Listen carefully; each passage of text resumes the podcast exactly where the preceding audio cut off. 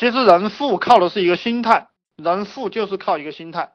可能今天晚上给大家讲的东西不刺激，今天晚上因为讲正道的东西就是不刺激，要要给你们整点负面的东西，整点那个手段性的东西，你们听着才兴奋。但我告诉你们，那些东西没用，就是听着爽。给你们讲真东西的时候，可能很多哥们儿就很难受。怎么黑对手？你要怎么黑啊？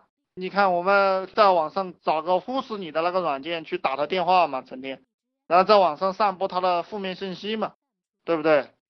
哼不断的呃发这些负面的信息，发到天涯上，一下就上首页了。然后然后报他们老板又包小三啦，就是这些事情。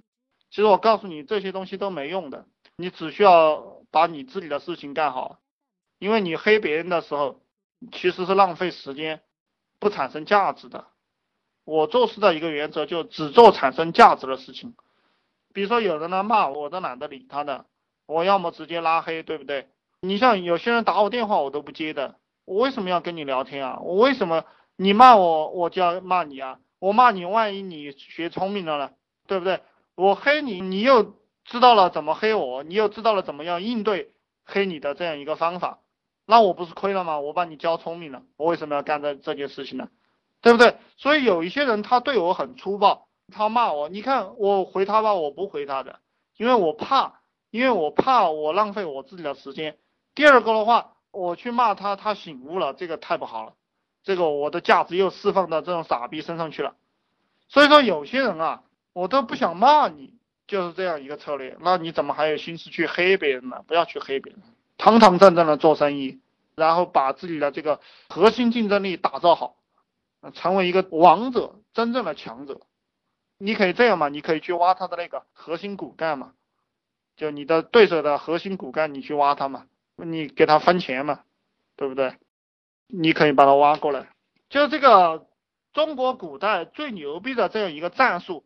就是怎么样把别人的国家搞倒，就是笼络他的士，就要笼络他的中坚力量，就是他的士，就是士大夫，有文化的，然后将军啊，或者这样的士大夫，然后再收其民，就是把他的团队也搞走，啊，这个样子他就敌国就弱了，敌国就削了，就没有什么用了，这个是最狠的招式了，没有比这个更狠的了，你搞其他的动作都是花招。这个挖他的人和挖他的中间力量，这个是最狠的。还有问题吗？还有问题，我回答你们个问题。没有问题的话，今天晚上就这个样子了。啊，非常感谢大家，非常感谢大家，谢谢大家。那大家去操作自己手上的项目，去实践，因为只有实践才会让你多赚了钱，只有实践才能够推动一步，只有实践才能推动一步。然后，然后我再回答一下，开始那个家伙他说怎么样保持激情。怎么样保持激情？实际上就是你不断的去洗自己的脑，不断的去做，然后不断的讲正面的话，你就自然就有激情了。你要跟有激情的人生活在一起，多听有激情的人讲话，不要去跟那个萎靡不振的人讲话，不要去跟那个你一说话他就打击你的人在一起，那这个样子你就没有出路了，因为你心里面刚刚有点动力，他就给你泼冷水，那你就没有办法。